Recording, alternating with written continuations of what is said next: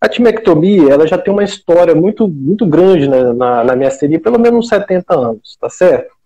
Mas foi em 2000 um trabalho publicado numa revista muito conceituada, que é o New England Journal of Medicine, e realmente a gente conseguiu dados de evidência científica sobre quem é o principal, a, o principal grupo de pacientes que se beneficia sobre a timectomia, de realizar o procedimento que é a ablação do timo, retirada do timo ou a retirada naqueles pacientes que têm um tumor no timo. Então, eu acho que a gente podia começar, Eduardo, falando um pouquinho sobre o timo, né? O que, que é essa estrutura e como ela está implicada em alguns pacientes né, com o desenvolvimento de miasteria.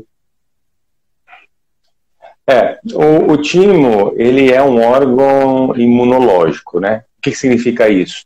Significa que o timo, ele é um órgão que ele produz células de defesa. Na verdade, ele não produz, ele as matura, né?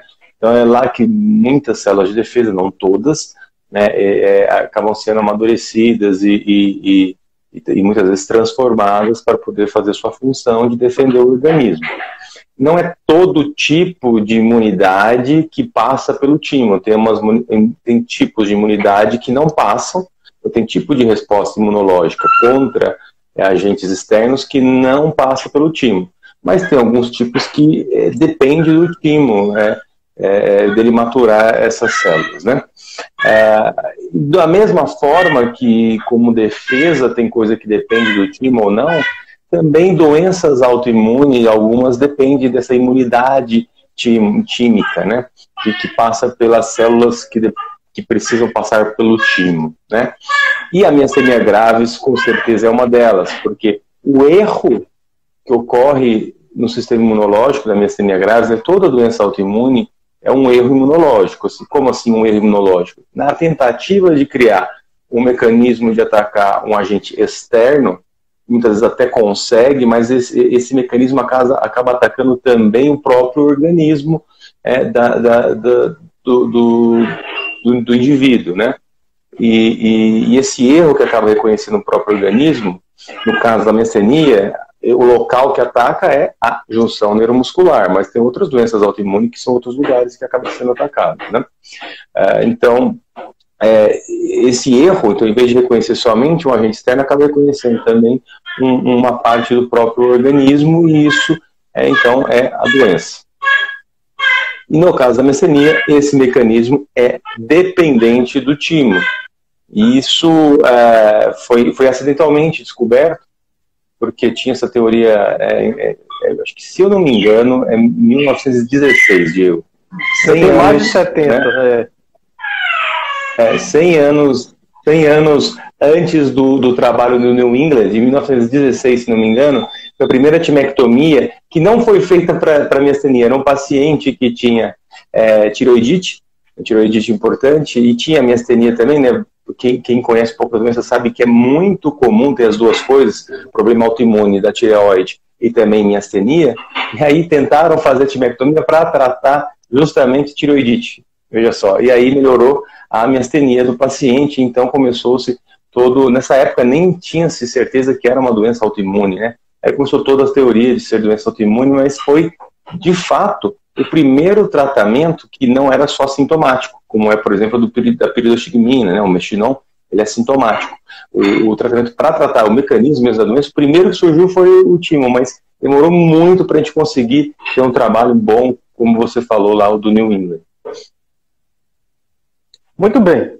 E uma vez que o timo desempenha esse papel de ordenar né, a atividade da resposta imune, atividade de algumas doenças que tem esse fundo imunológico, inflamatório, a questão que o Eduardo falou, que alguns tentaram fazer experimentos com a retirada do timo, acidentalmente foi descoberto, e ao longo dos anos isso foi evoluindo, com maior entendimento da miastenia e os trabalhos práticos, até que finalmente, é, durante um período muito grande, a gente realizou timectomia sem saber quem se beneficiava. Tinha pacientes que retiravam o timo e se beneficiavam muito, melhoravam bastante os sintomas de miastenia, e tinham pacientes que não melhoravam e aí continuavam com a doença com o mesmo padrão de atividade.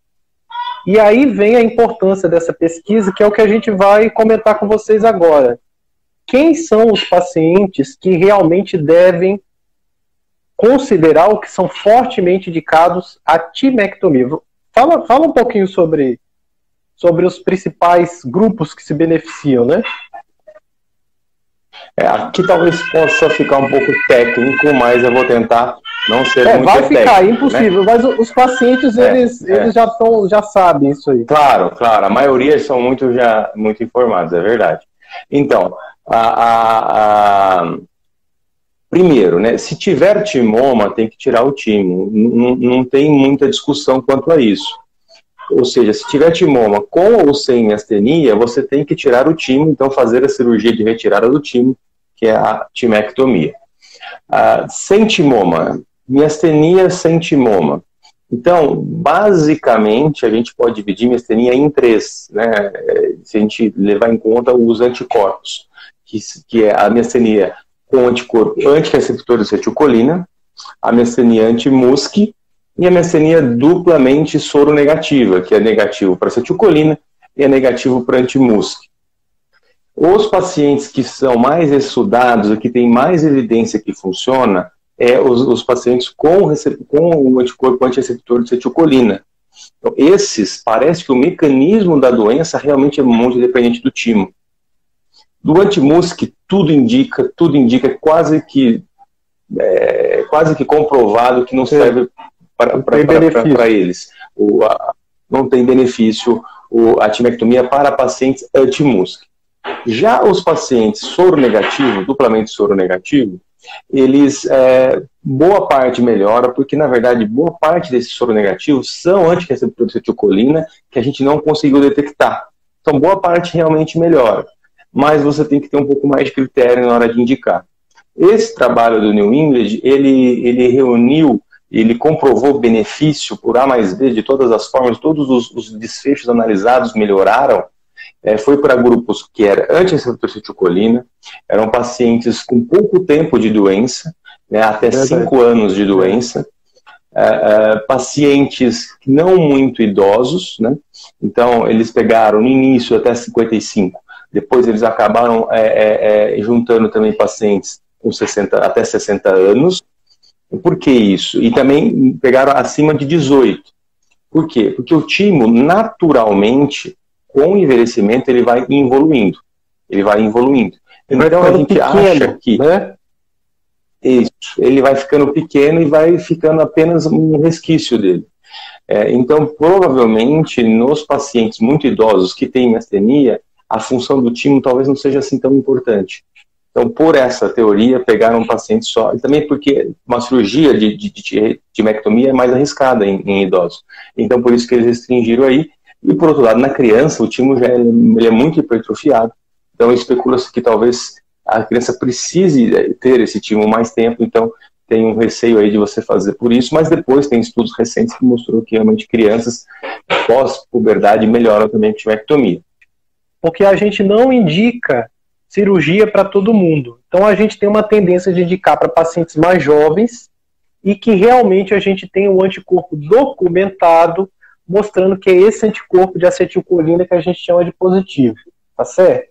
E tem um detalhe também, né, Eduardo, que a, a miasteria, a gente não falou isso, mas ela tem uma distribuição que a gente chama de bimodal. O que, que é isso? Ela geralmente atinge duas épocas da vida.